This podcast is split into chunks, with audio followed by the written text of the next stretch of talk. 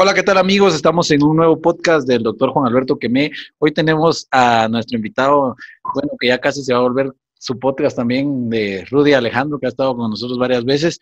Hoy tenemos a un invitado más, tenemos al doctor Moisés Galindo, que estaremos, eh, bueno, conversando acerca de coronavirus, acerca de economía, acerca de las compras y qué es lo que está pasando con el Ministerio de Salud y también la polémica de lo que pasó en el Congreso, ¿verdad? De los diputados, eh, cómo se vio el ministro de Salud en eso y eso, eh, muy complicado. Eh, dejaré que se presente el doctor Moisés con ustedes y pues la palabra es suya, doctor. Muchas gracias por la invitación, doctor. Buenas noches. Eh, mi nombre es Moisés Galindo Juárez, soy de Cotepeque, soy médico y cirujano, egresado del CUNOC Universidad de San Carlos de Guatemala, médico internista egresado del Seguro Social con el respaldo de la Universidad de San Carlos.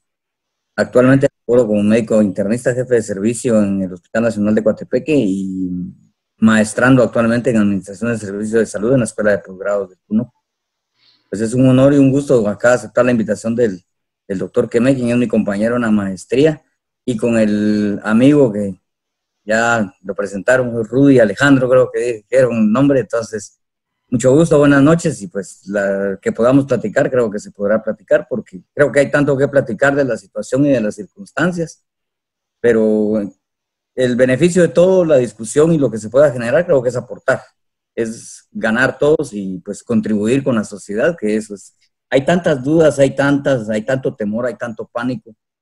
creo que, lo que en lo que nosotros desde la perspectiva en la que estemos y en la que comprendamos la situación, creo que tenemos que aportar, ¿verdad? Por todos para mejorar la situación en nuestros lugares de trabajo y definitivamente ante nuestra sociedad, ¿verdad? Porque van a haber circunstancias a los lados de hacia arriba que definitivamente muchas veces comprometen el actuar de nosotros. Y no lo comprometen porque nosotros no, no querramos, sino que simple y sencillamente no tenemos la libertad completa de hacer las cosas como se deben hacer.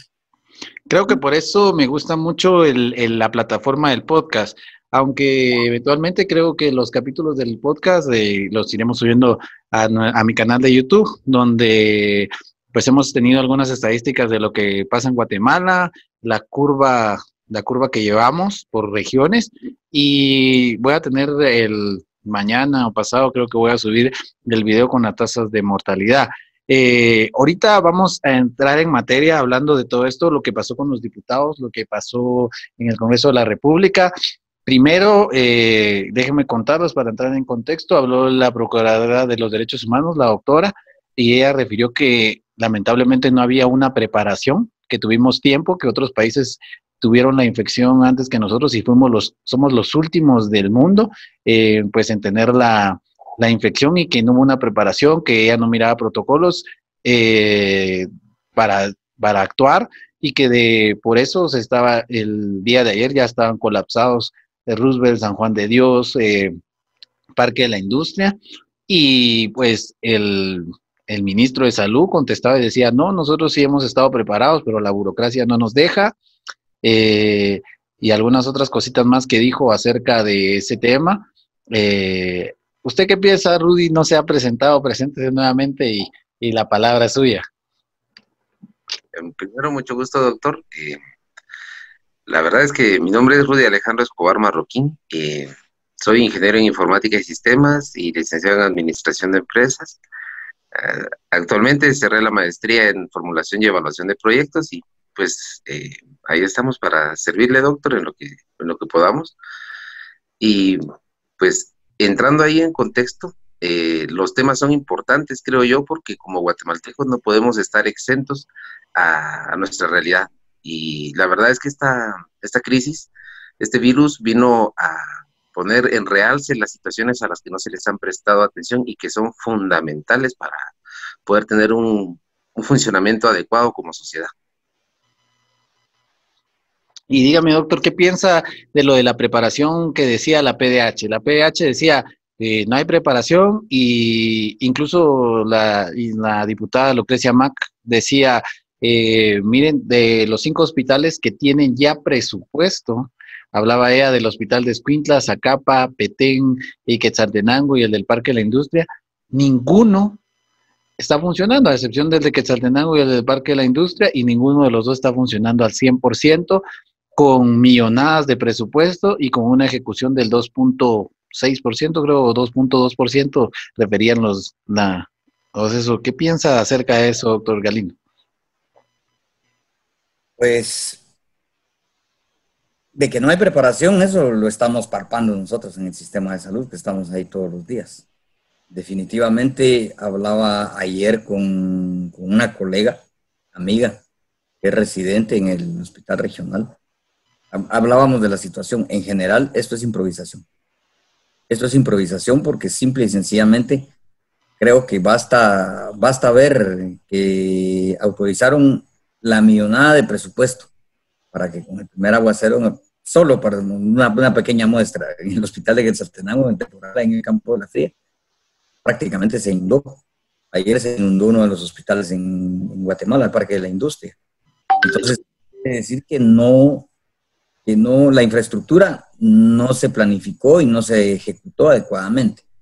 Y obviamente después de dos, casi tres meses, a pesar del, de la situación burocrática y lo que llevan los, la elaboración, la aprobación, autorización de los contratos, pero que no haya, también no haya pago para los, para los colegas que están ahí, que dio lugar, inclusive la semana pasada, creo que fue, no sé si fue el día sábado, que renunciaran 26 integrantes del equipo de terapia respiratoria y dejaron comprometidos a los pacientes y a los compañeros que se quedaron trabajando. Entonces, realmente creo que así como tuvieron la celeridad, yo pienso, yo creo que así como tuvieron la celeridad de aprobar el estado de calamidad y de echarle mano a la plata, tuvieron que haber bajo esa misma figura accionado legal y administrativamente para apurar todo y estar prevenidos. Entonces yo creo que hay cierta, si no negligencia, Sí, pero hay cierta, cierta dejadez, digámoslo así, entre comillas, para poder ejecutar lo que, se, lo que teóricamente se había planificado, si es que había alguna planificación. Hablaba eh, Lucrecia Mac y les hablaba acerca de, la, de, cómo se había presupuestado y, dos, y cómo se habían ejecutado las obras y me llamaba mucho la atención eh, algo que decían, que la unidad 201 era la que iba a ejecutar, que es la unidad que es del Ministerio de Salud, que es de exactamente del Viceministerio de, Administrativo, y estos habían entregado la estafeta al Hospital Roosevelt y ella criticaba acerca de que el Roosevelt, teniendo que comprar para la población, después ahora tener que administrar las compras del Hospital Temporal del Parque de la Industria. Y no solo hablaba de que comprarlo, sino que lo que llamaba más la atención es de que todavía no se había hecho el traspaso eh, de ese presupuesto. Y otra cosa que decía el viceministro, yo ordené en esta semana que se comprara por excepción, que se comprara compras directas. Y, y, la, y Lucrecia Mac le decía, mire, ah, llevamos tres meses de calamidad y usted hasta ahorita descubrió que puede comprar compras directas, le dice. Y no sé qué piensa de esto de los presupuestos el ingeniero Rudy. Pues es un tema bastante carnoso porque al decir nosotros ya no vamos a comprar, lo pasamos al Hospital Roosevelt, están aceptando implícitamente que no saben hacerlo. El Hospital Roosevelt en todos los otros insumos está arriba del 85% de abastecimiento. Entonces, no es un problema de que no haya, por ejemplo, para todo lo que es material de osteosíntesis y medicamentos, que no haya disponibilidad en el país porque el Roosevelt y el San Juan están abastecidos. Sin embargo, estas unidades están por debajo del 50%. De hecho, hablaban de un 40% para un mes, o sea, ni el mes ni la mitad del mes tenían abastecimiento. Entonces, aceptan que no pueden hacer los procesos de compra. Y no es de extrañarse. Uno de los puntos que resalto de la intervención de la viceministra administrativa financiera es que no podía ni leer cifras eh, numéricas, o sea, decir 164 millones 235 mil 227.32 quetzales. Los leía por parte 160 1535 342 no sé qué. O sea, y es una viceministra administrativa financiera.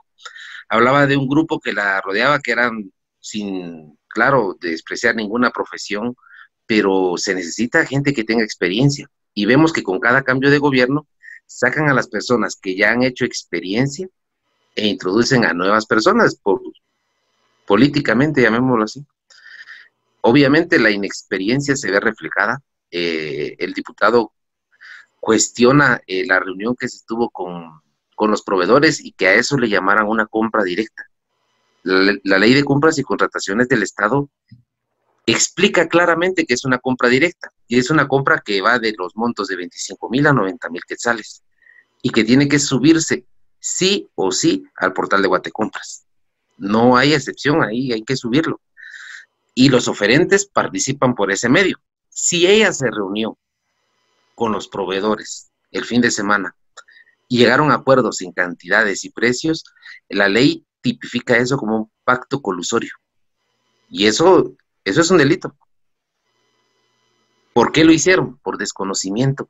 Ellos le llamaron a ese procedimiento compra directa cuando eso no es una compra directa. Incluso en el estado de excepción en el que nos encontramos, las licitaciones y cotizaciones se trabajan como una compra directa, porque no se puede esperar todo el tiempo que manda la ley para poder realizar esos procesos. Sin embargo, los montos sí pueden ser más de 90 mil y trabajarse como una compra directa, pero no se exime la publicación del evento en Guatecompras para que todos los oferentes tengan la oportunidad de participar. Hablaban de eventos con 160 eh, oferentes. No creo que hayan reunido a 160 oferentes el fin de semana, sino fueron seleccionados a dedo. Y entonces, ahí deja que pensar y por eso es que el diputado hablaba de, posibles delitos y de denuncias penales. Sí, para poner en contexto, lo que hablaban era de que tenían siete licitaciones eh, para compra de equipo de protección, de las cuales habían tenido 151, 162 oferentes, o sea, participantes, los cuales se había caído. Y ellos decían, es que no, eh, se justificaban diciendo que no habían insumos en el país, que era difícil la compra. Sin embargo, la diputada les decía que 161 oferentes habían puesto en la licitación y, llamaba la atención que no se hubiera caído porque no hubieran las que lo que estaba mal puesto eran los códigos, era la presentación de, de lo que se quería comprar, habían otras cosas que eran técnicas que eran las que estaban mal. Pero ahora, este, esta caída de las compras, la reunión con los proveedores, porque ella admitió que se reunió con los proveedores el sábado y que ya les compró. O sea, no está en Guatecompras, pero ya les compró, ¿va? O sea, eh, no está en ley e incluso el diputado le dijo, espero que antes de las 5 de la tarde ya me pueda entregar esa papelería que la respalda eh, legalmente para hacer lo que hizo, o si no yo voy a proceder penalmente, creo que está en todo su derecho de proceder penalmente, pero en el lado médico cómo estas malas ejecuciones y malas compras afectan directamente a usted, doctor, que se encuentra en un intensivo, que se encuentra al frente de la batalla. Ah, nos afecta bastante, enorme y directamente. ¿Por qué? Porque con toda esa situación y si hay denuncia penal y todo el proceso se, detiene, primero que, como decía el ingeniero, hay delito. El pacto colusorio es, es delito. La otra cosa es, yo no creo que nos dé lugar a pensar mal. El, todo está mal hecho y creo que lo hicieron a conveniencia para hacer el trato de ellos directamente. Definitivamente esa va a ser una situación que si no sube a Guatecompra, si no sustentan legalmente lo que van, lo que hicieron, el, proceso se va a caer. Ahí viene, el, ahí viene la situación y las circunstancias donde salen afectados los hospitales. El personal que, que ahí labora y la población que recibe los servicios. ¿Por qué? Porque nunca llega nada, todo llega retrasado. Se tiene que trabajar con lo que hay, se tiene que improvisar y muchas veces también a nivel local no, o ya no hay presupuesto, o también lo que suele pasar, no hay voluntad, o también hay procesos anómalos que también entrampan las situaciones y por eso es que los hospitales se mantienen desabastecidos. Y entonces, posiblemente en tiempos normales, llamémosle así, eh, no, se, no se nota tanto. ¿Por qué? Porque entra una cosa, se acaba otra, entra otra, sale otra y se acaba otra, y hay cosas con que paliar. Pero ahorita, en todos los hospitales se tuvo que habilitar uno o dos eh, salones de cuidados intensivos, por lo menos con cinco ventiladores cada uno, para saber y para poder colocar ahí a los pacientes graves, a los que requieran ventilación mecánica, tomas de oxígeno, material para las tomas de oxígeno, el aporte del oxígeno, la renta de ventiladores, y si todo eso se hace de esa manera, nunca llegan. ¿Y qué va a pasar? ¿Qué va a pasar si llegan cinco pacientes y las salas habituales están llenas? No hay personal, eh, no hay quien ventile, va a ser gente que se va a ir muriendo lenta y progresivamente conforme vayan llegando. Los vamos a tener que ver caer definitivamente, así como cuando cae la, la mm, palomía llegando a la, a la, luz de la vela. Van a llegar y pum, quemados caen, pum, quemados caen. ¿Por qué? Por falta de equipo, por falta de, por falta de insumos. No porque no haya voluntad ni ganas de trabajar aún con todo lo que ha implicado, incluso lo, lo hemos podido ver con el abastecimiento de los equipos de protección personal, que ha sido una lucha y un verdadero calvario ver que en algunas unidades hospitalarias hayan dado, esa, hayan dado los equipos de protección para el personal. Hay hospitales donde la gente se está quejando que no les están dando más que lo mínimo. Entonces, eso quiere decir que también a nivel local hay falta de gestión. Pero le decía, entonces, de lo que me preguntaba al inicio, ¿en qué afecta? Se retrasa todo no hay compras, no hay abastecimiento y quien al final de todo sufre es el, primero la población y de ahí el personal de salud que los atiende porque los, ve y los atiende con más precariedad de la que habitualmente se, se atiende y el resultado pues es adverso cuando si las cosas estuviesen a tiempo posiblemente se pueden obtener mejores resultados llama la atención y es la otra pregunta que voy, que voy a hacer. Eh, la distribución de la ampliación presupuestaria se le dio el presupuesto a los hospitales temporales. Cada hospital temporal tiene designado cierto presupuesto, el Parque de la Industria, el COVID de Quetzaltenango, que yo tenía entendido que el presupuesto del COVID de Quetzaltenango lo había absorbido el Hospital Regional de Occidente y ellos estaban ejecutando eso aunque en los últimos he visto que tiene cero ejecución del presupuesto que tiene, que tiene asignado el COVID de Quetzaltenango, Zacapa que no está funcionando, Escuintla que no está funcionando y Petén que, eh, como dijeran los diputados, si seguimos hablando en futuro, va, ya se va a abrir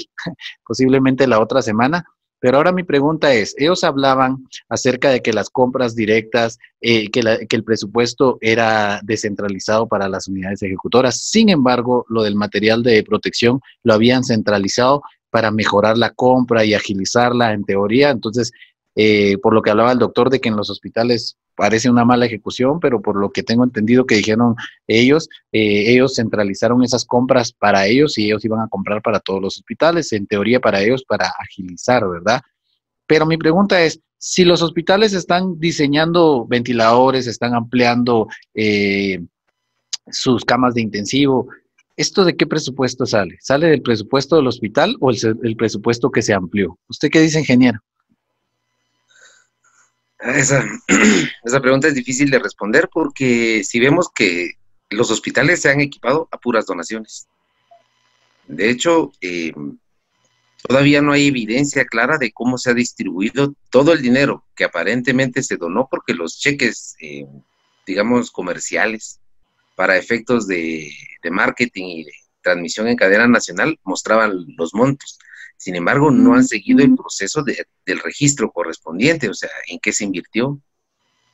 Primero tiene que entrar al, erario nacional y después tener un destino, pero no ha sido así. Entonces, todo aquello que ha sido en especie y en moneda no ha tenido un registro. Entonces, me surge a mí una, una pregunta, y es que con la creación de estos hospitales temporales, eh, vi que habían puestos para médicos, enfermeras, técnicos en terapia respiratoria, pero el personal administrativo era poco. Y recordemos que todos estos eventos de Guatecompras se realiza por personal administrativo. En este caso podrían ser técnicos de, de compras o analistas. Pero ¿en dónde están esos técnicos? ¿En dónde están esos analistas? ¿Qué experiencia tienen? Eh, si cargaron más a las mismas personas de las unidades ejecutoras, puede ser un cuello de botella. O sea, tienen que salir adelante con las compras normales del hospital y aparte de eso, le cargan una unidad ejecutora más para que ellos realicen los procedimientos administrativos. Otra situación es quiénes son los que integran los comités de, adjudicación. O sea, tiene que haber un equipo de profesionales que conozcan del tema para poder decidir dentro de los oferentes quién es el mejor. tienen que evaluar toda la papelería eh, legal, eh, llamemos los registros sanitarios, la papelería de la SAT, también en qué régimen están inscritos, porque hay que evaluar si son pequeños contribuyentes o, son afectos al, al, ISR.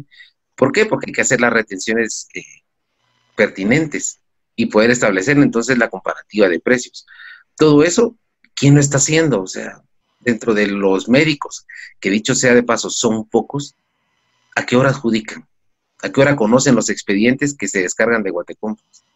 Eso también es otro proceso y después la elaboración del acta, porque hay que tener un sustento administrativo para cada compra.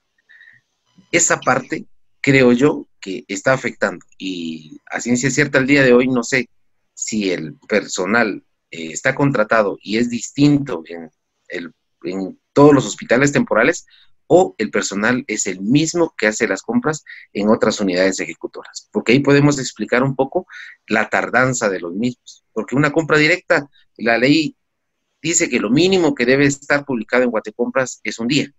Pues al segundo o tercer día ya tendríamos que tener a proveedores adjudicados. Sin embargo, no es así. Me lleva a mí a pensar que cargaron de más trabajo a los mismos que vienen haciendo las compras para todos los demás hospitales. Y vemos una subdirección administrativa financiera, entre comillas, fortalecida con bastante personal, pero ninguno de esos que están ahí tiene experiencia. ¿Y qué hacen? Trasladamos el presupuesto y así podemos descargar responsabilidades en el personal administrativo financiero del Hospital Roosevelt. Y eso pues no es correcto. Y creo que versa también en lo que decía el doctor, que esto no es planificado. Eh, pensaron en doctores, enfermeras, pero el personal de apoyo, que para eso está, para que ellos tengan los insumos en el momento adecuado, que sean de calidad. Creo que esa parte la dejaron de un lado y es parte de la experiencia que debe tener un ministro de salud, porque como doctor puede ser muy bueno, pero la gestión pública, aparte de que requiere liderazgo, que es claro que no lo tiene, también requiere conocimiento. Todo esto me llama mucho la atención acerca de lo que usted habla y de la falta de, pues, de experiencia o, trasladarle los insumos a, las compras a las personas que tienen experiencia, pero que tengan sobrecarga de trabajo. Eso llama muchísimo la atención. Y me llama más la atención cuando los diputados le sacan que tienen 30 contratados que son bachilleres por madurez. tiene una por bachiller con madurez con 11 mil quetzales de sueldo, eh, una mercadotecnógrafa, o sea, que no es licenciada en mercadotecnia, sino que tiene un técnico en mercadotecnia, eh, que tiene 30 mil quetzales de sueldo. Y, y, así le nombra un mecánico que tiene 8 mil quetzales de sueldo eh, y le empiezan a nombrar y el ministro dice, y yo no los conozco, y están en el reglón 029, que es un reloj similar al, eh, al reglón 0, al reglón 18, solo que para personal no médico, el 029, si no estoy mal, si no el ingeniero me corrige, y qué triste que a ellos sí les estén pagando y a los médicos reglón 18 que están, no, nada, ¿verdad? No sé qué piensa usted, ingeniero, de los reglones, si son similares.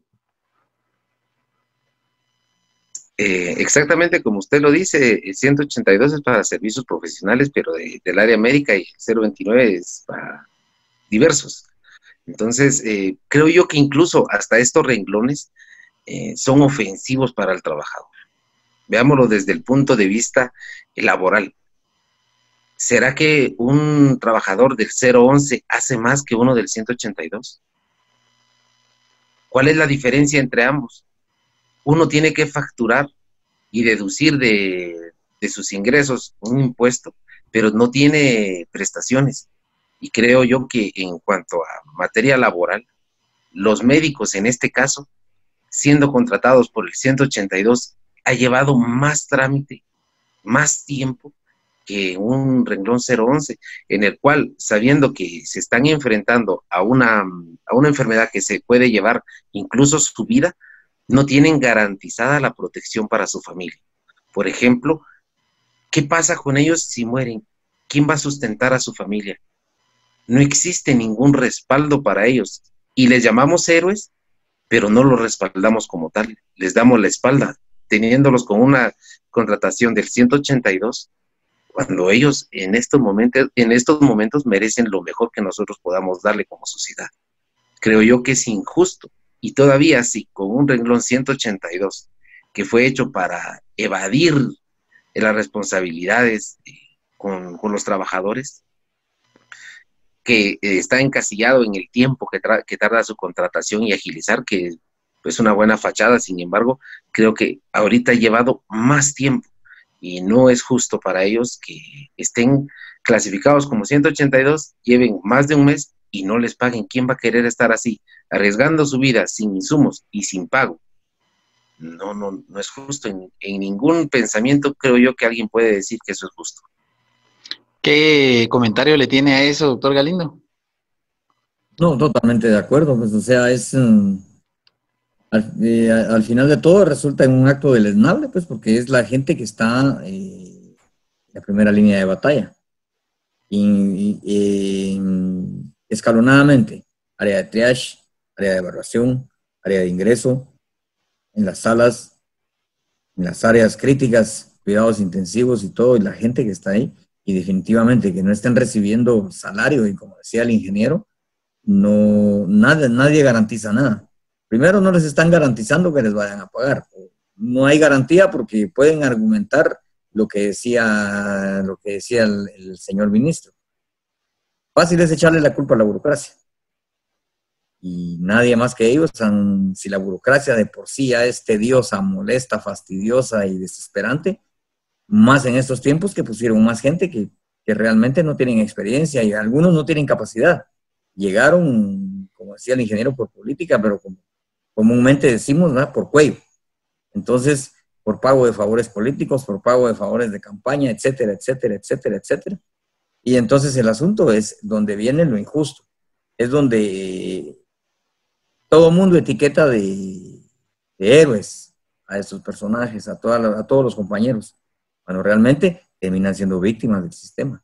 Incluso nosotros estamos inmersos ahí y posiblemente algunos estamos no tan conformes, pero estamos más tranquilos porque por lo menos ya hay certeza de que para un X tiempo van a haber equipos y va a haber medios de protección. El asunto es que hay también, eh, como suele pasar, así yo le comparaba a un, a un amigo, la situación de que persiste, persiste el miedo de, de, la gente de hacer las denuncias o de tomar decisiones radicales. Entonces, eh, muchas veces tienen miedo, tienen pena de poder, de poder hacer la denuncia o de, de, poder exigir lo que les corresponde. Se quedan callados hasta que hay dos o tres voces y entonces por lo menos se acuerpan. Entonces, eh, eso es, mm, creo que es parte de la cultura, eso se dan todos los grupos. Al final de todo siempre resultan habiendo dos o tres valientes que van con todo y por lo menos se encuentra el, se encuentra el apoyo de ellos, pero es lamentable es lamentable que no tengan seguro ni siquiera eh, la aprobación del contrato y su salario y que lo necesitan porque lo necesitan, porque esta situación ha generado estrés, pánico, ansiedad, una serie de trastornos mm, psicológicos y psiquiátricos que o posiblemente vinieron a desenmascarar los que ya tenemos todos, pues el encierro, la limitación, eh, el estar haciendo las cosas acá solo en la máquina, ya no hacer muchas cosas que tenemos que hacer eh, físicamente, esto viene a desesperar todo y más cuando no hay para comer. Así, digámoslo así. Entonces esto, o sea, es lamentable, es lamentable, es un acto deplorable. Sacan las convocatorias, apremian a que el personal se presente. Lo, lo, y voy a hablar de lo que ya pasó porque todos alguna vez hemos estado por contrato lo apremian a uno que si no presenta los papeles, que no le van a aprobar el contrato, que no le van a pagar, que se van a retrasar los pagos y de todos modos se resultan, se resultan retrasando. Entonces no tienen ningún objeto. Y al final de todo, no hay nada que les asegure, en caso de que haya un desenlace fatal a alguno de los que van a trabajar ahí, porque yo espero que no hayan, y uno quisiera que no hubieran, pero ya hubo el primero Malacatán con un compañero enfermero. Entonces, eh, eso quiere decir que no se sabe, al final de todo, el, pánico generado por la, pandemia es que no se sabe quién va a enfermar de gravedad y pueda morirse. Ese es el, mayor temor que tenemos todos. Entonces, y más nosotros los que estamos ahí en la línea de batalla, que sabemos que la exposición es continua cada cinco días, hay dos o tres áreas, hay que ir a estar en contacto, la carga viral se hace patente y evidente y después uno no sabe cómo va a responder. Uno esperaría que le diera un cuadro leve o que no le diera y algo que un par de semanas estuviera fresco para volver al fragor de la batalla, pero no, no lo sabemos, la verdad es que no sabemos. Pero volviendo al tema, es, es un acto deplorable, completamente deplorable, porque la gente está prestando ya sus servicios y está en todo el derecho, está en todo el derecho de, poder, de poderse ir si quieren. Y ahí viene otra cosa bastante lamentable, que entonces invocan la ley que por ser un estado de calamidad no pueden renunciar y no se pueden ir. Qué bonito. No les pagan, y desde el final de todo, si ya no quieren seguir, no se pueden ir, porque entonces les pueden venir sanciones administrativas y la penalización económica, inclusive penal, por no cumplir con el contrato. No sé si específicamente por la ley de calamidad tenga como algo que, que la ley lo ampare, que los médicos tengan que brindar sus servicios totalmente. Pienso que posiblemente los que estén presupuestados y están en otras áreas ejecutoras, moverlos moverlos al fragor de la batalla si hubiera necesidad. Eh, yo pienso que si era un hospital temporal, los contratos tenían que ser por lo menos 021, ¿no? De un año, 021 para, para poder tener ciertas prestaciones. De todos modos, sabiendo que el hospital, cuando saliera la pandemia, se iba a, morir y como 021 pues tenía uno la posibilidad de tener un contrato anual y tener prestaciones de VIX y, y Montepío y algunas otras cosas. No sé si eso es, posible, ingeniero. Pues la verdad es que eh, si hubiese esperado que estuvieran en un 021 o 022, eh, de hecho el sistema de salud, no creo que no necesite a los profesionales eh, esperando en Dios salir rápido de esta pandemia. Nuestro sistema de salud está atrasado 60, 70 años, o sea, el personal no está de más. No es que vamos a terminar la relación en tres, cuatro meses y no, se necesita mucho personal. Hay muchos hospitales que requieren personal y la gente requiere también trabajo. O sea, me pongo a pensar en los auxiliares de enfermería, enfermeros.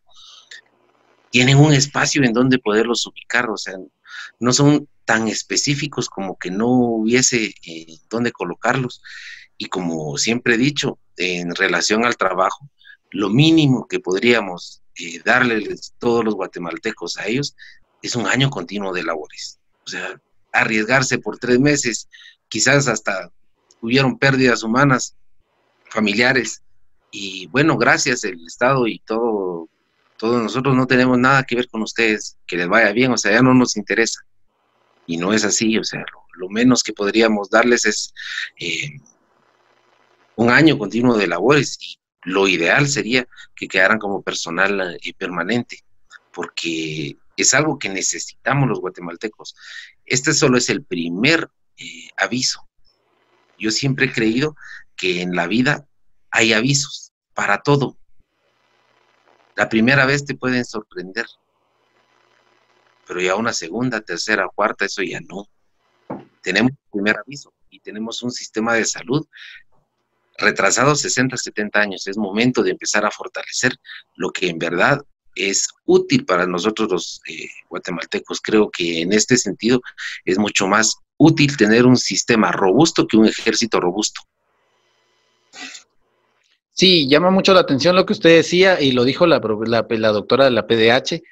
Eh, ya, ya, ya habíamos sido, ya estábamos avisados anteriormente y ya habíamos tenido una eh, H1N1 o la, gripe porcina, donde puso a prueba de lejos, porque no tuvimos casos como los que tenemos ahora del COVID, donde era un semáforo para decir puede venir algo grande y que prepararan el, servicio de salud. O sea que no es como que la primera llamada, esta sería la segunda llamada, de, pero en esta ocasión no fue llamada, sino que entró directamente a, a nosotros. Ahora se va a cambiar todo, creo yo que eh, lo que toca en, adelante es eh, que los hospitales se van a empezar a hacer cargo de los pacientes COVID definitivamente porque los temporales no abren y ya están saturados y ningún hospital temporal está capacitado para tener moderados e intensivo y no tienen el personal capacitado para manejar pacientes de intensivo y moderados, solo el sistema de salud que ya está colapsado desde antes y el doctor Galindo no me dejará mentir y ahora ya que realmente se avisoró el problema, que yo siempre he pensado que el país se hubiera tenido que cerrar hasta que hasta que la etapa de contención eh, fallara, porque si estamos en contención quiere decir de que los que están entrando los estamos conteniendo para que no se disperse y la economía puede continuar y cuando al tener un comunitario, pues definitivamente empezar con las restricciones, eso nos hubiera desahogado un poco el cuello y hasta ahorita estuviéramos empezando a tener problemas y tal vez ahorita que ya se está viniendo el bono familiar, solo tendríamos un mes o mes y medio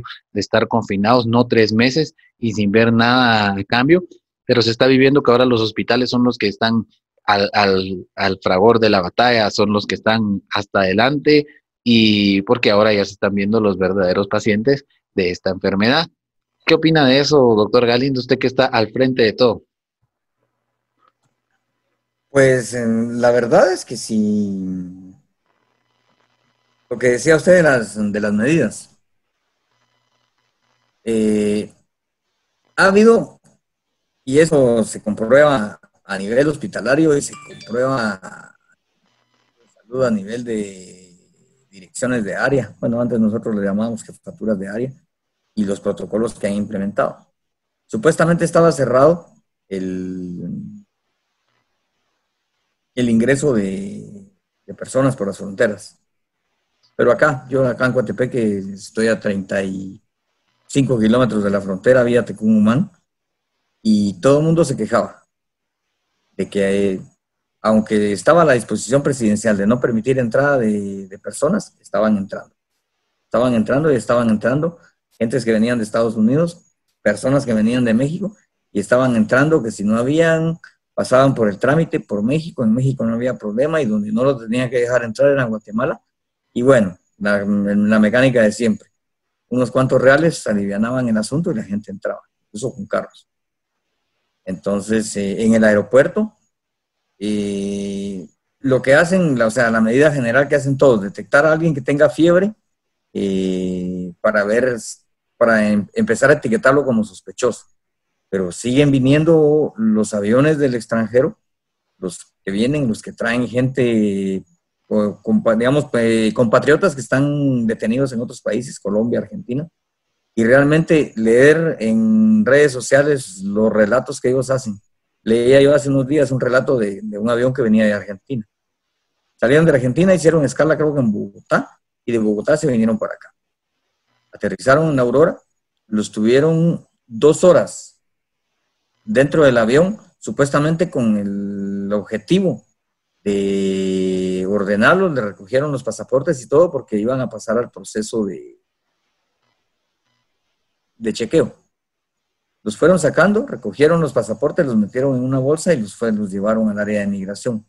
Al llegar al área de migración, que ya los, les permitieron bajar por grupos, se fueron a dar cuenta que medidas de distanciamiento no había. Estaban todos apeñuscados, como dijo el señor presidente.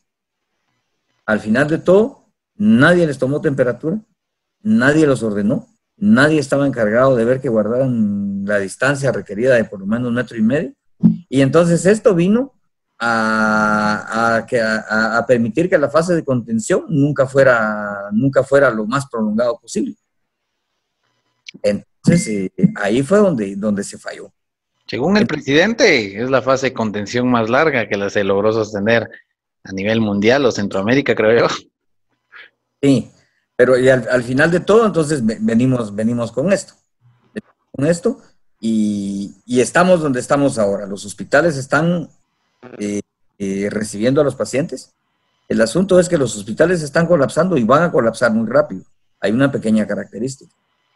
La primera línea, y creo que ha sido la única que han tirado del Ministerio de Salud, fueron ciertos protocolos con conocimientos generales y medidas generales y un flujograma para cómo tratar a, los, cómo tratar a, los, a las personas, a los sospechosos y a los pacientes. Y la situación que creo que es lo que está y lo que hemos hablado algunas veces es que los hospitales están llenos de sospechosos y de pacientes asintomáticos. Y eso nos lleva a otra situación. Que las jefaturas de área o las direcciones de área y los distritos de salud, digan lo que digan, no están cumpliendo con la vigilancia, con realizar las medidas de vigilancia epidemiológica que les corresponden. Los pacientes se van a su casa, no reciben ninguna indicación, no reciben ni una llamada telefónica, mucho menos una supervisión, no les dan medicamento. Y las gentes, al final de todo, están caminando como Pedro por su casa en las calles, sin ninguna medida. Pendientes de hisopado, los resultados de los hisopados nunca llegan. Y al final de todo, hay transmisión asintomática, ya hay transmisión comunitaria y los que van a colapsar son los hospitales porque están haciendo lo mismo. Se están llenando de sospechosos, de pacientes sospechosos, pendientes de resultados de hisopado, muchos de ellos negativos, otros que salen positivos y que están asintomáticos, pero están llenos. Y eso va a limitar el ingreso de, otras, de, otros, de otros pacientes con otras enfermedades y se van a disparar las mortalidades de otras enfermedades. Insuficiencia renal crónica, insuficiencias cardíacas, cirrosis, problemas eh, obstétricos, pacientes pediátricos, y de todos modos, entonces vamos a terminar, vamos a terminar peor de lo que estamos. Pero creo que ha sido eso, pues no hay, no hay, no hay, en serio, no hay protocolos adecuados, no los han actualizado y los pocos que hay no se están cumpliendo a ningún nivel. Y entonces cuando uno viene y se rige a los protocolos o a lo que dicen los flujogramas, resulta que uno viene siendo la oveja negra, porque uno discute todo, porque uno pelea todo, porque uno alega por todo, y eso es lo que le dicen. Y ahí, ahí en todos lados sabemos gente que ya tenemos puesta la cruz encima. Parece que, como decía mi abuelo, una raya más para el tigre ya no nos hace, ya no nos hace daño ni nos hace cosquillas. Pero simple y sencillamente entra uno en conflicto porque epidemiología, dirección, distritos de salud, todo se va para el hospital, sin más ni más. Y entonces cuando empiecen a llegar los pacientes eh, moderados o graves y que requieran apoyo con oxígeno, se va a tener que, van a hacer que, que, creo que es lo que están haciendo ahora con el, con el número de recuperados que se vienen elevando todos los días en el conteo oficial que dan. ¿Cuál es el propósito? Creo que sacar a la gente de ahí para meter a los que real, tener más espacio, o sea, tener espacio disponible para meter a los que realmente importan. O sea, sobre la marcha se están haciendo las cosas. Que no vengan a decir que esto no está improvisado. Es una cosa más que comprueba la improvisación. Uno, tenemos a todo nivel dirigentes que tienen la mente obtusa, no aceptan ni siquiera una sugerencia. Entonces, eso nos lleva a sus necios, pertinaces, obcecados, llamémosle como querramos, y no aceptan una sugerencia. Entonces es donde entran también a nivel local ciertos compadrazgos, teóricamente para manejar la situación. Pero ¿por qué lo hacen? Para poder guardar ciertos privilegios que se dan a todo nivel. Hay gentes que tienen ciertos privilegios y que casi que se consideran intocables en muchas instituciones. Y ese es el propósito. Y entonces esas roscas son las que también no permiten un adecuado manejo de la situación. Y las gentes, las personas que sí son capaces, que sí saben, que sí conocen, que pueden ayudar, desde la planificación y organización del trabajo, no. Es la gente que tiene que ir a picar piedra. Y es la gente que primero va a caer y es la gente que va después a hacer falta para manejar la situación cuando posiblemente se dé el pico, el pico que, se, está, se está aplazando aquí en Guatemala. Y ahora dicen, se había, se había pensado que pudiera ser en la última semana de mayo, en la primera de junio, y que definitivamente, curiosamente, en la última semana de mayo se vino para abajo. Entonces ahora dice que es entre la segunda y la tercera semana de junio. Entonces no sabemos. O sea, esto se está comportando impredecible. Entonces lo que, lo que tiene es una mejor planificación, ¿no? Es risorio lo, todo lo que está pasando, porque escuché al ministro de Salud decir, hoy es el primer día que tenemos menos pacientes que el día de ayer. Y yo llevo las estadísticas y hay un día que tienen 10, hay un día que tienen 8, hay un día que tienen 30, hay un día que tienen 10. Hay un montón de días que fueron menos que el día anterior y él dice eso con tal de decir como los otros países y compararse, ya viene en descenso porque hemos tenido las muertes más bajas o algo así, o sea, asemejarse a lo que la gente ha oído en otros países para engañar a la población. Eso para mí es, si no fuera trágico, fuera eh, cómico. Y me llama la atención porque en una de, con el Congreso estaban hablando y decían, estaban criticando y decía, el, Salvador está haciendo más pruebas que nosotros, pero solo está teniendo el 2.5% de pruebas positivas. Eso a mi parecer quiere decir que una R de reproducibilidad del virus está disminuida. A mi criterio, eso es lo que yo pienso. Si se hacen 2.000 pruebas y solo tengo 3, 5 positivos, quiere decir que el virus se está controlando porque la, la forma de replicación del virus está disminuyendo porque las medidas están funcionando. Y él se jataba y decía, nuestro seguimiento epidemiológico es tan bueno que tenemos el 18% de pruebas positivas de las que hacemos diarias. O sea, el 18% de las pruebas, o sea que si agarramos aleatoriamente a, personas, de cada 10, dos van a tener coronavirus. O no sé, el, estadista, el ingeniero, ¿qué, qué, qué piensa de eso? que verdaderamente lo que están haciendo es tratando de, contener a las masas. Yo creo que más allá de los factores que puedo, pudieron llevar hoy a la a esta, llamémoslo, protesta que hubo en la ciudad de Guatemala, em, son indicadores de que realmente la gente está perdiendo la credibilidad en lo que dicen los gobernantes. Ya la gente no está creyendo, las redes sociales están inundadas de comentarios eh, que descalifican las acciones e incluso lo que se dice en cada una de las conferencias que brindan. Lo que usted decía es totalmente cierto, o sea, dijo que era el primer día que teníamos menor cantidad y cuando han habido tantos días donde hemos tenido menor cantidad que el día anterior.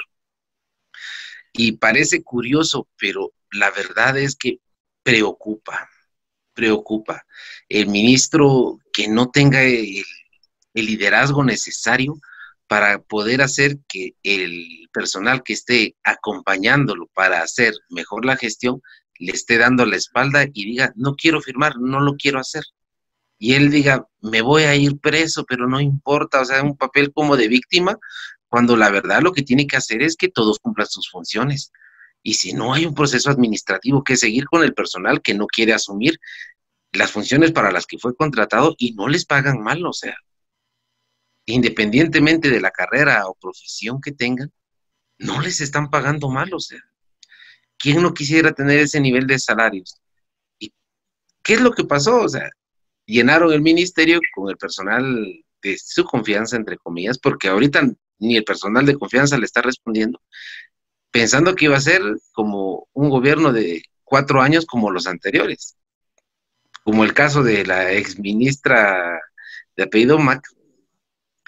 ¿Qué pasa con ella? Ella ahora está en el lado en donde puede acusar, pero ¿será que tiene la solvencia para poder hablar? Incluso me hubiese gustado que el ministro le consultara a ella sobre esos puestos, sobre esos 30, sobre esos 30 profesionales que están contratados para el despacho, pero que ni los conoce ni sabe dónde están.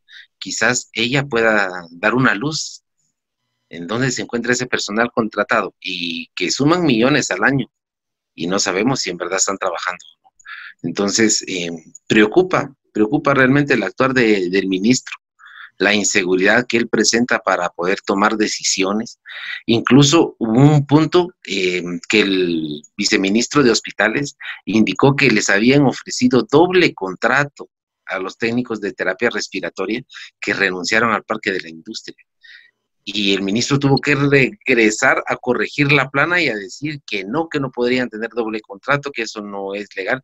Pero la verdad es que entre ellos mismos se contradicen los ofrecimientos, incluso si es cierto esto que están fuera del marco de la ley, realmente ya no tienen argumentos para poder hacer que el personal crea en ellos, que los respalde, les está dando la espalda, porque están recibiendo lo mismo de ellos. O sea, ellos dicen, esperen un poco más.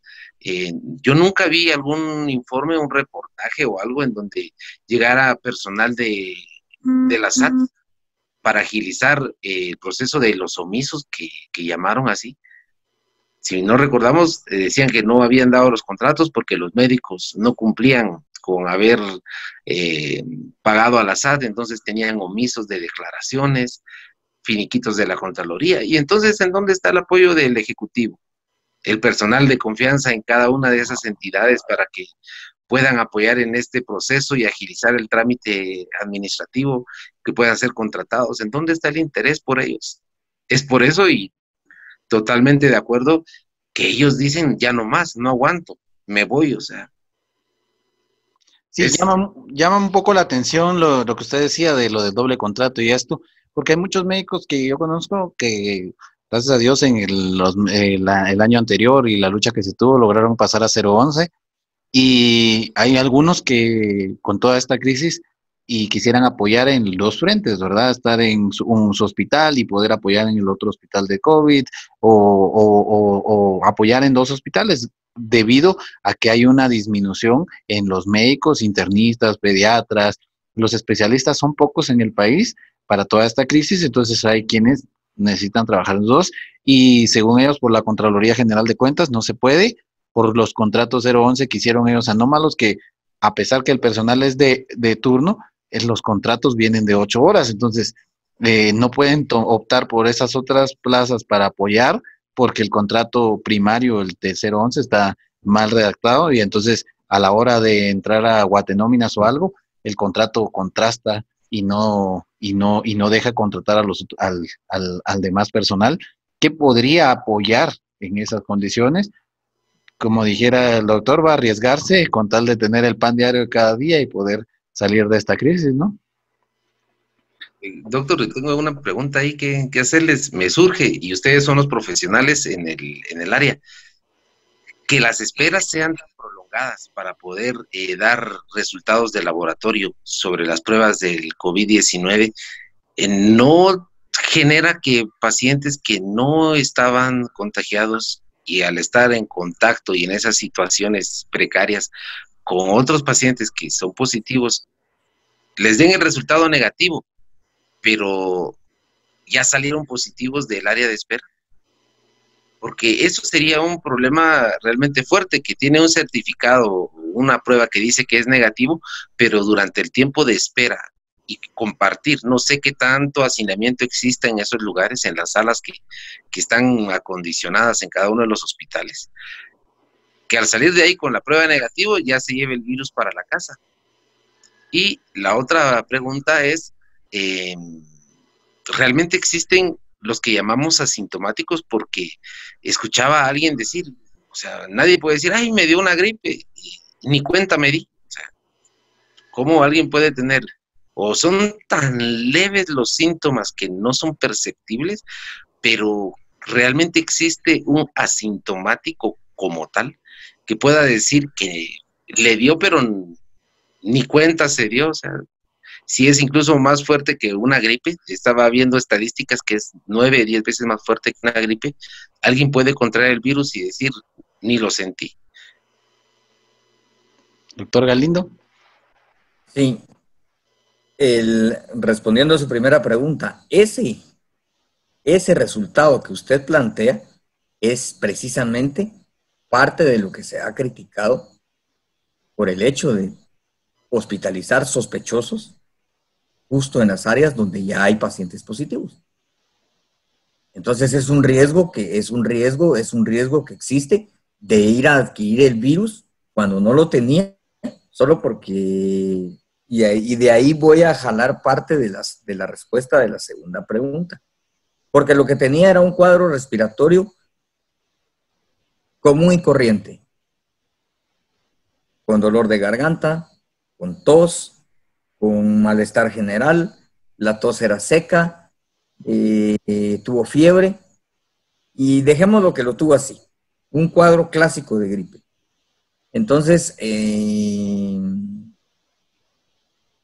por una gripe, no consultamos al médico. Eh, tomar Tapsin, que tenemos que tomar eh, Rinofed, que tenemos que tomar alicol. Antigripales. cualquier cosa, antigripales. Entonces, no consultamos al médico, no vamos al hospital, no vamos al centro de salud, no pagamos una consulta porque así, es una gripe común y corriente y ya se nos va a pasar. Le puede durar dos, tres, cuatro, cinco días, se le quita y así van a haber muchos, porque la distribución clínica del coronavirus es 81% de casos asintomáticos que se van a contaminar, van a reproducir el virus, no van a tener ninguna molestia o van a tener un cuadro leve, moderado, pero que no va a requerir hospitalización y que los más, los que estén más afectados, sí van a buscar ayuda médica. Y que ahí posiblemente se van a detectar bastantes. 14% si van a requerir ingreso al hospital porque van a ser que pacientes y personas que van a tener eh, cierto grado de dificultad respiratoria y muchos de ellos van a necesitar apoyo con oxígeno. Y van a haber más o menos un 2 a un 6% que van a ser los que se van a enfermar críticamente, van a llegar a cuidados intensivos, van a ser ventilados, van a salir algunos y van a morir algunos. Así se distribuyen más o menos las manifestaciones clínicas de la, enfermedad. Posiblemente, y posiblemente no le estamos o no le ponemos mucha atención a la pérdida del gusto y a la pérdida del olfato, que eso podría ser un indicador de que sí el paciente puede ser sospechoso de, de COVID-19 que es la enfermedad ocasionada por el nuevo coronavirus.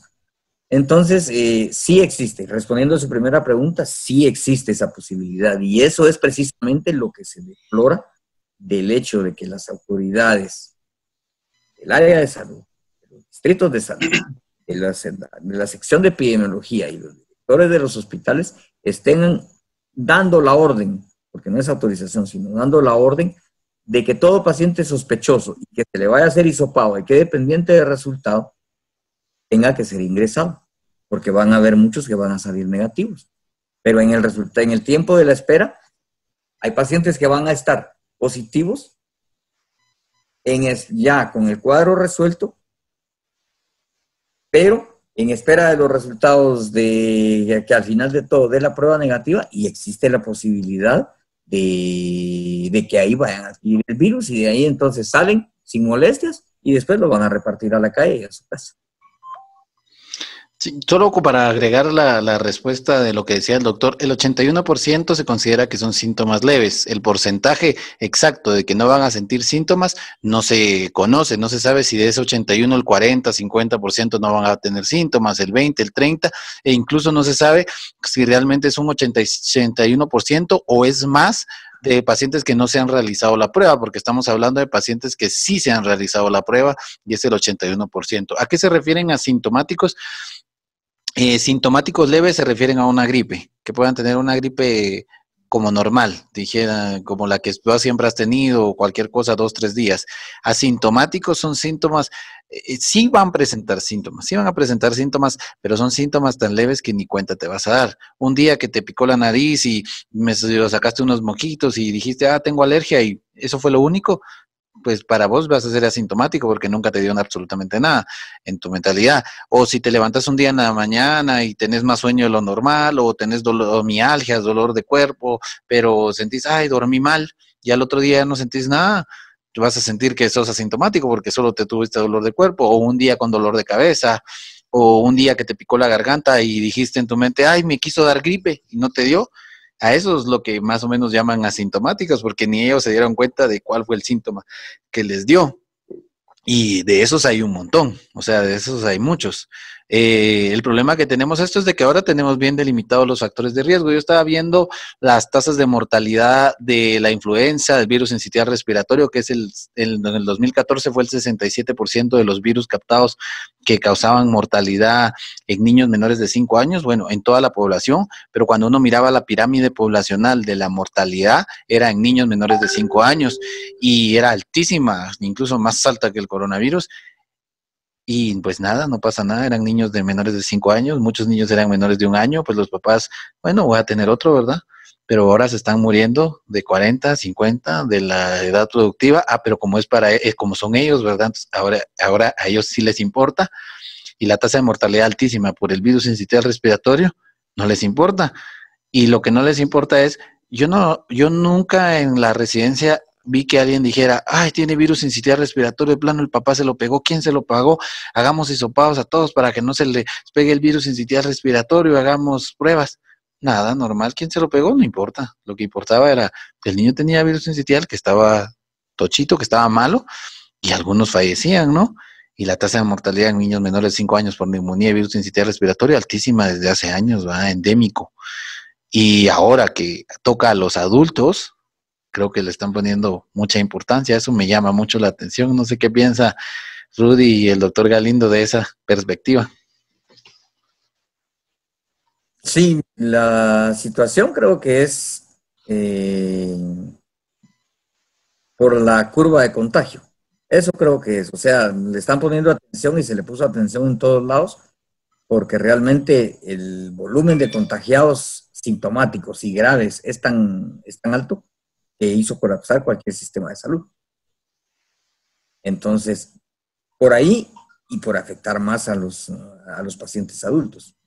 Yo revisaba hoy en la mañana una gráfica de la mortalidad y más o menos la mortalidad hasta los 50 años se mantienen alrededor de por, por COVID-19 alrededor de uno, no recuerdo si es 1.3 o 1.9%. A partir de los 60, digamos hasta de, ya para los 60 años, si se tira el salto de ahí hasta 4.6%. Y no digamos arriba de 70 y arriba de 80, la, mortalidad es mucho más alta, ya clasificada por edades. Entonces, por el mecanismo que produce la enfermedad, por una, una, respuesta inflamatoria aplastante, creo que es lo que provoca ya cuerpos viejos, desgastados, poca reserva, o los que tienen, creo que los recuperados son los que han tenido bastante reserva, han comido, o sea, la, mayor parte de su vida han sido sanos respecto de algunas adicciones, han comido realmente en lo que han podido, o sea, crecieron en otras épocas, no como ahora que estamos inundados de comida comida chatarra y de muchas cosas que por el estrés y las carreras que se viven día a día, pues es lo más a la mano que se tiene. Eh, entonces, eh, y han hecho deporte, hicieron deporte en otras épocas, en, otras circunstancias, con un ambiente mucho más sano, no tan la polución que tenemos el día de hoy. Entonces, yo creo que sí es por eso, porque está afectando a los adultos, a la población económicamente activa y porque la, el volumen, el volumen de contagio y de enfermos han hecho colapsar a los sistemas de salud. Yo creo que si fuera, si fuera una circunstancia en la que hubiera sobrepasado dos veces la, la, mortalidad por otras, por otras causas en el sistema de salud en el mismo tiempo, creo que no le hubieran puesto tanta atención. Pero creo que sí, por eso. Quiero que miren una, una gráfica que yo acabo de, de, realizar. Eh, Vamos a ver si la logran ver ustedes ahí. ¿Logran ver ustedes ahí? Que esta es la de mi otro video que voy a tener acerca de la actualización que se dio hoy. Eh, esta es la curva que, pues, que nosotros tenemos actualmente. Eh, la curva de la región 1, la curva de la región 2, 3, región 4, región 5. Eh, esta es la infectados por 10.000 habitantes. Estas infectados, bueno, miren, miren esta y me dicen, estas, estas infectados por 10.000 habitantes por departamento con los últimos datos que tenemos. Tenemos desde Quetzaltenango, Retauleu y Zabal, que tiene un paciente infectado por cada 10.000 habitantes. Después tenemos San Marcos con dos, San Marcos, Santa Rosa, Sololá, Zacapa, Escuintla, Jutiapa, con dos infectados por cada 10.000 habitantes. Chimaltenango, Zacuapeques, Baja Verapaz, con tres y, Guatemala capital tiene 10 por cada 10 mil. Hace una semana, eh, si ustedes miran un video donde yo publiqué esto por regiones, Guatemala tenía 3 por cada 10 mil habitantes. Hace 7 días, 3 por 10 mil. Hace 3 días tenía 5 por 10 mil y hoy tiene 10 por 10 mil. ¿No les llama la atención de que ahí hay un crecimiento de replicación excesivo? Sí, y, eso era lo, lo, lo, lo, que se, lo que se veía en las, en las gráficas. Ahora que ya a partir de ayer la sacaron por departamento, es el departamento de Guatemala el que está concentrando el mayor número de pacientes infectados. Y esto es lo que usted hablaba de la mortalidad por edades. Más de 81 años tiene 29.63% de mortalidad, de 61 a 80. Esta es la mortalidad de Guatemala. Estos datos fueron sacados con los 63 muertos que estaban hasta el día de ayer, ya que hoy son 80. 9.93 muertos de 61 a 80, de 41 a 60, 1.68%. O sea, de cada 100 infectados, dos mueren de entre 41 y 60 años. Entre 21, entre 0 y 20 años, tenemos el 0.4%, o sea, menos de una persona de cada 100 se muere de estas edades y 0.31 menos de, de 21 a 40 años. O sea que podemos decir que la mortalidad de 40 para abajo es de menos del 1%. De 40 años para abajo es menos del 1%. ¿Qué piensan de esa mortalidad de la enfermedad? Ah, y miren esta gráfica, que es la última que quiero para ver que comente tal vez eh, Rudy. En esta gráfica, ustedes pueden ver aquí, esta es la mortalidad por día. O sea, el día había un muerto y tantos infectados, ¿qué porcentaje de mortalidad tuvieron ese día? ¿Qué porcentaje de mortalidad tuvieron cada día? ¿Qué porcentaje de mortalidad con los datos eh, de los infectados? Si se dan cuenta, la mortalidad se ha mantenido los primeros días ah, en cuatro, o sea, se mantuvieron aquí, pero generalmente la línea se ha mantenido abajo de tres y arriba de, de uno. O sea, la mortalidad en promedio en todas las, en todos los infectados es de arriba de 1 y arriba de 3. Un promedio del 2% de mortalidad, que es lo que se hablaba al principio y después se disparó a 7% por Estados Unidos y por otros países. Eh, y eso ya me llama un poquito la atención. ¿Qué piensan de estas gráficas que les acabo de enseñar? Tal vez Rudy nos podría comentar y después el doctor Galindo. Pues primero que refleja la pirámide poblacional eh, de la forma que la tiene Guatemala. Eh, la pirámide poblacional de Guatemala es un triángulo realmente, llamémoslo así, normal, a diferencia de Europa, que es una pirámide invertida.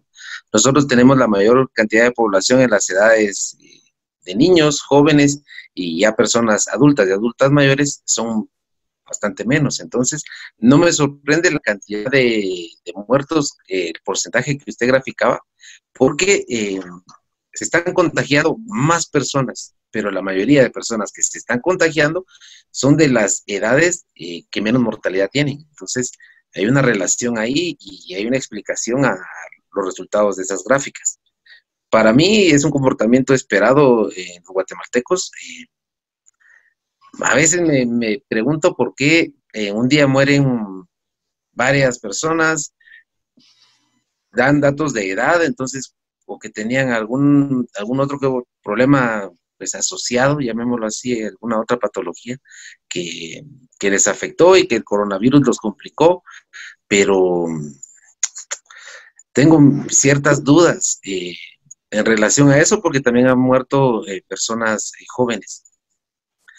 Yo sé que pues ahorita estamos conversando sobre las gráficas, pero antes de que se me olvide, para dejarlo ya en el tintero, quisiera ver si existe ya alguna estrategia del, del sistema de salud para todos aquellos que se van a alarmar por la temporada a la que estamos ingresando, que ya es invierno, que van a tener algún resfrío y por la misma información del medio y lo que estamos viviendo, van a creer que es eh, coronavirus, por la sospecha van a quedar ingresados, podrían salir infectados. ¿Cómo ¿Va esto a afectar el sistema de salud? ¿Será que va a comenzar por la temporada que estamos viviendo?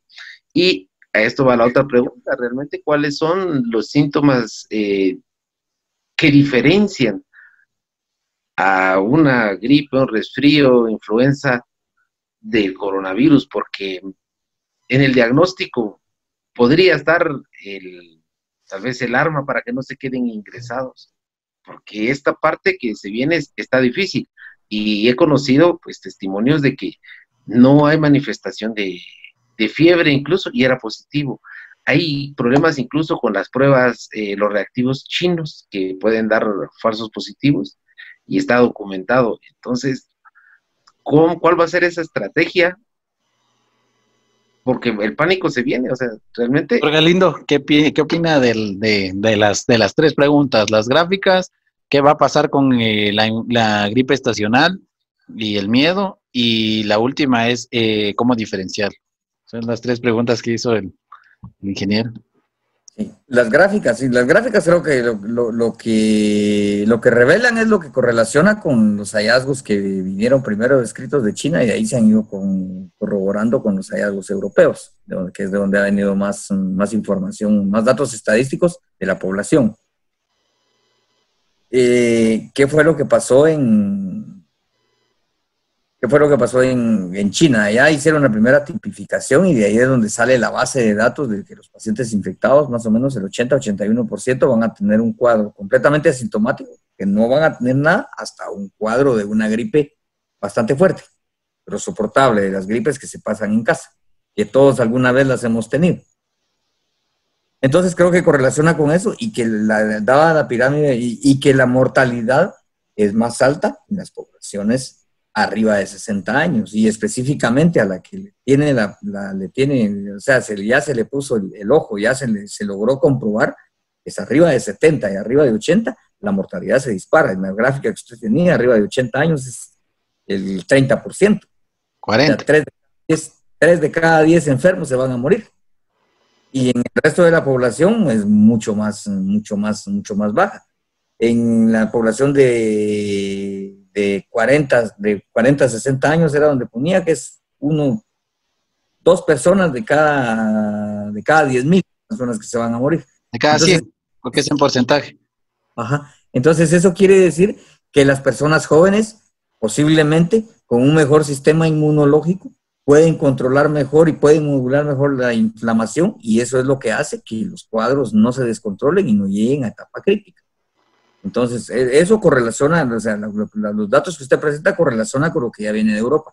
¿Qué pasó en Europa? Que en Europa la población mayoritariamente es anciana y eso fue lo que disparó la mortalidad.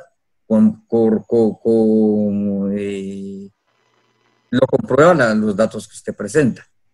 Respecto de la, de la, de la influenza, esa va a ser una situación que no sé si vaya a tener cambio, porque el asunto va a ser que ahorita ya se dio a conocer que los hospitales están colapsados, que la gente se está, que hay personas que han fallecido. Hoy por lo menos el ministro hizo la, hizo la corrección de que en los datos oficiales en la cadena dio que habían fallecido seis personas, pero que al salir ahí, yo dejé puesta la televisión y vi la, conferencia que dio después. En, 12.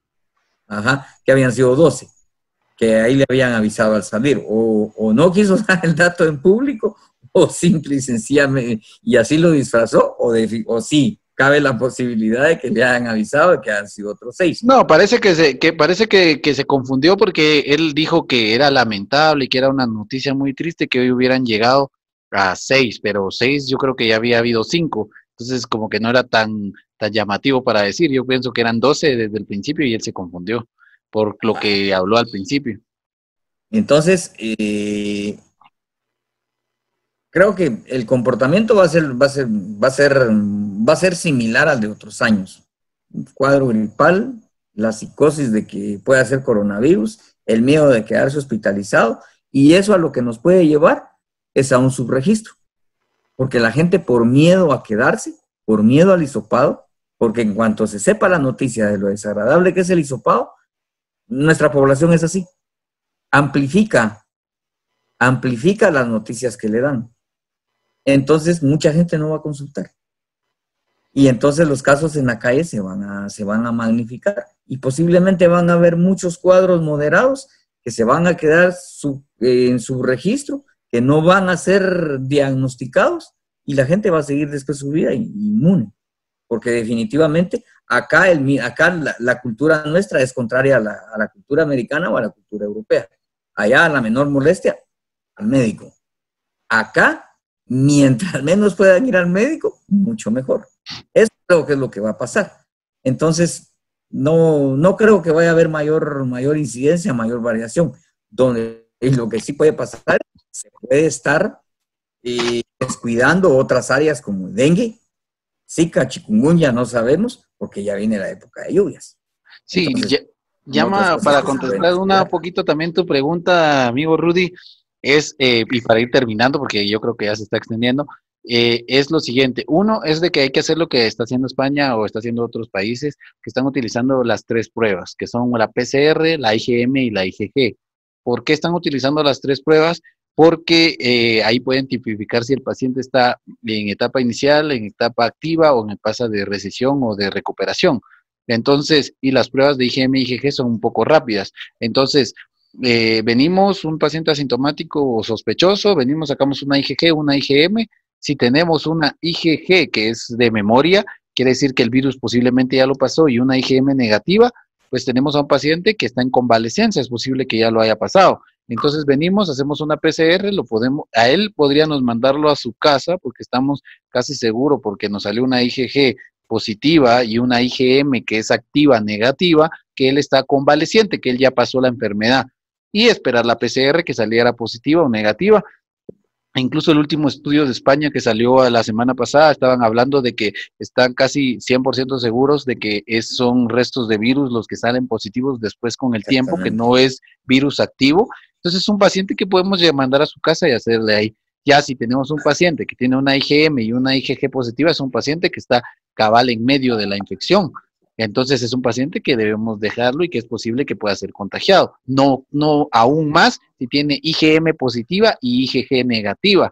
Eh, entonces a esos pacientes hay que hacerle la PCR y ya. Si un paciente totalmente está sintomático, IgM, IgG negativa, también podemos mandarlo a su casa con hisopado, con medidas, sabiendo que si la PCR viene negativa, quiere decir que no había nada. Si viene positiva, quiere decir que ese paciente sí se tiene que ingresar o tenemos que irlo a traer ya con medidas en su casa, porque es un paciente que estaba empezando la enfermedad, porque el virus salió positivo, la PCR salió activa, pero la IgM todavía no está positiva, quiere decir que no lleva más de 5 o 7 días, entonces ese paciente acaba de ser contagiado, puede contagiar. Entonces, a la hora de tener todo el esquema de pruebas, podemos entender cómo tipificar a un paciente y tener una mayor respuesta. El problema es de que en Guatemala dijeron que la PCR era lo mejor y vale dos mil quetzales, que no creo que cueste dos mil quetzales cada PCR, porque cuando nosotros pedíamos PCR de ocho bacterias, nos las daban en 1800 o, o 2800 y eran cinco o siete bacterias, y ahora solo es un, virus y en teoría eh, no va a ser tan caro realizarla,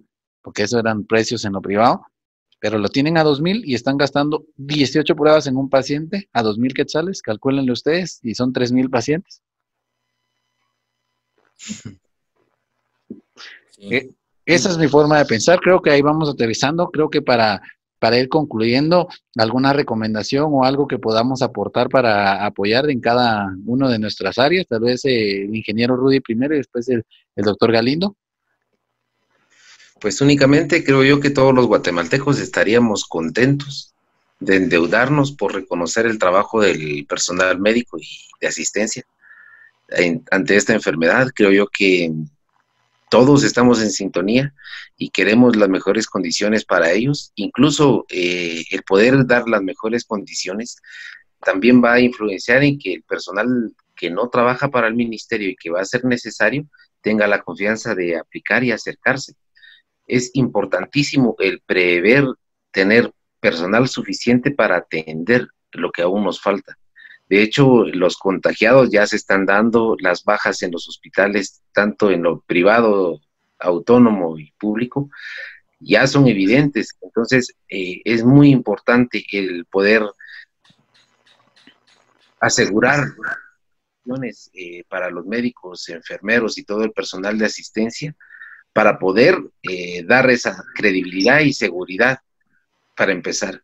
Segundo, eh, el que verdaderamente eh, se pondere mayormente las capacidades y experiencia a los favores políticos que se puedan dar. No, no, es pro, no es posible seguir teniendo a personas que no tienen la capacidad de gestión y experiencia en puestos que son claves y que al ver esos salarios resulta desmotivante para todos aquellos que han pasado años en los ministerios y como en una ocasión escuchaba a alguien del sector público decir que la solución está en aquel empleado que está en una esquina abandonado y que nadie le, pone importancia y que gana el mínimo. O sea, realmente creo que todo eso es el resultado de, del clientelismo, de todos los favores políticos que, se tienen y que estamos sufriendo, aunque sea por esta pandemia que se pueda valorar la experiencia y la trayectoria de los empleados para que se pongan en los puestos claves y empiecen a ver resultados. Y por último, el, que, se, que nos cuidemos todos. Realmente nosotros tenemos ahora la oportunidad de hacer este podcast y debemos de cuidar a nuestras familias, el distanciamiento y ser eco eh, de la información en nuestros lugares de trabajo para que no haya alarma, para que la gente no, crea que cualquier tos es eh, coronavirus e incluso el poder aceptar que la gran mayoría lo vamos a pasar y que para algunos va a ser como una gripe y, para otros pues eh, la sentencia va a estar dictada. Entonces, eh, esperar que, generemos las defensas necesarias y para los que somos creyentes en Dios pues resguardarnos y confiar en Él. Doctor Galindo. Sí, solo faltaba responderle la tercera pregunta al ingeniero. La sintomatología de la influenza con el coronavirus, en la mayor parte de casos es igual. Lo que va a diferenciar y a veces hace la sospecha, y sobre todo cuando se consulta a nivel hospitalario, es que el paciente con coronavirus tiene una tos bastante seca, tiene dificultad para respirar, tiene fatiga. Y que a la hora de interrogarlo, sí ha tenido pérdida del olfato y pérdida del gusto. Esas son las, las características más llamativas. Y pues definitivamente lo que decía, corroborar y sostener y soportar lo que dice el ingeniero. Lamentablemente, y como lo hemos hablado con usted en, clases, eh, parcialmente, y aquí es donde salen a reducir las consecuencias del sistema en el que estamos fundados. Ah, es un sistema de, un sistema de miseria. Claro, como hemos hablado con usted, se puede salir y se puede sobrevivir en el sistema y, emprender y lo que querramos, pero hay muchas cosas estructurales que dependen propiamente del sistema. Y mientras el sistema no lo cambiemos o el sistema no se cambie, creo que vamos a seguir cosas más, cosas menos en, en las mismas en las mismas circunstancias. Cuidarnos, definitivamente cuidarnos, eh, ser nosotros que tenemos la oportunidad, la vida nos dio la oportunidad de, estar inmersos en, un poco de ciencia, eh, de tener el acceso a estos medios, de poder amplificar lo que conocemos para que lo que nosotros, lo que nosotros sabemos, eh, que el pánico no sea el, pan nuestro de cada día. Primero, en la población, observar las, o sea, acatar, observar y fomentar las medidas de, distanciamiento social, la higiene y el uso apropiado de, las mascarillas, que definitivamente también hay mucha tela que cortar ahí, las mascarillas que usa la población, pues en algo le en algo le ayudarán, pero definitivamente hay mucho que, o sea, falta, pues, falta porque el material no es el apropiado, la gente lo hace más por, por requisito que por la seguridad, ¿no? pero también el asunto es el acceso a mucho de ese material, también es, es, bastante, es, es, prohibitivo para mucha de la población. Entonces es donde caemos a las circunstancias de desigualdad y de, inequidad. Pero más que todo, el agua y el jabón creo que están a la, mano. Y definitivamente, pues eh, hay mucha gente que tiene que salir por necesidad, por trabajo. Creo que realmente el llamado tendría que ser a que, que salgan únicamente los que tienen que salir y que realmente salgan a lo que tienen que hacer y no exponerse. Y debiésemos de respetar, pero la verdad es que tampoco respetamos, pues o sea, el pánico, es consecuencia del pánico, las eh, aglomeraciones, los mercados, los supermercados, en las calles, incluso hay mucha gente inconsciente, hemos, acá hemos visto a gente haciendo deporte, corriendo, bicicleta, entonces también se exponen. Y si no sabemos que si ya son portadores del virus, lo diseminan. Entonces creo que por una buena temporada, porque esto va a ser, esto va a ser un nuevo comienzo, esto va a ser un, un restart en el comportamiento de la sociedad hasta que ya el virus haya parte de la población y realmente los casos se lleguen a presentar como se presenta una neumonía, como se presenta un diabético, como se presenta un hipertenso, como se presenta un cuadro de asma bronquial en un niño, como se presenta un embarazo. Vamos a aprender a convivir con él y entonces eh, ya el sistema de salud, se va, los sistemas de salud se van a acomodar y entonces lo único que queda es fortalecerlos y fortalecerlos a través de una buena gestión, a través del nombramiento de funcionarios probos, íntegros, honrados, honestos y que realmente tengan el tesón moral e intelectual para que esto cambie. Pues. Creo que se puede lograr, la verdad es que se puede lograr, pero hay tantas y tantas cuestiones oscuras, políticas, eh, eh, de por medio, que es lo que no nos deja avanzar y que parecía esto, al final de todo, vino a poner al desnudo eh, las carencias de 60, 70 años. Yo creo que el sistema está, se perdió en 1950, 1960, 20 años después de la revolución, el sistema de salud se perdió. Y muchos, no solo el sistema de salud, muchos sistemas. Entonces ahí estamos. las crisis sirven para evidenciar lo mejor del ser humano que es muchas cosas buenas que tiene el ser humano y que, que son más, que son más de las deplorables que salen a relucir de lo peor que tiene el ser humano. Lo expone Albert Camus en La Peste. Entonces creo que de eso debemos, en, eso debemos apoyarnos. O sea, siempre van a haber voces disidentes, siempre van a haber voces inconformes que van a exponer lo malo que hacen algunos, porque definitivamente muchas veces no se, no, no, no se busca que hagan milagros ni que hagan maravillas, únicamente que hagan lo correcto, lo que corresponde.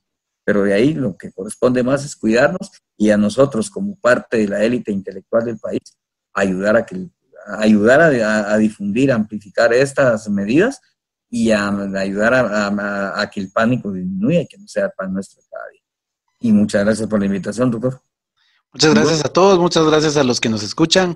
Eh, también vamos a subirlo a nuestro canal de YouTube, sin edición ni nada, solo como podcast. Eh, y si lo estás escuchando, pues suscríbete al, a Spotify o a Apple Podcast o eh, incluso a, a, Anchor. Y si lo estás viendo en el canal de YouTube, pues suscríbete al canal de YouTube. Vamos a estar teniendo la sesión de podcast. Tenemos otros podcasts con el ingeniero Rudy, bastante interesantes también, que vamos a ver si si subimos. Eh, muchas gracias a todos ustedes por estar escuchándonos eh, desde donde tú estés, porque lo más importante es el tiempo y te tomaste el tiempo para escuchar este podcast completo.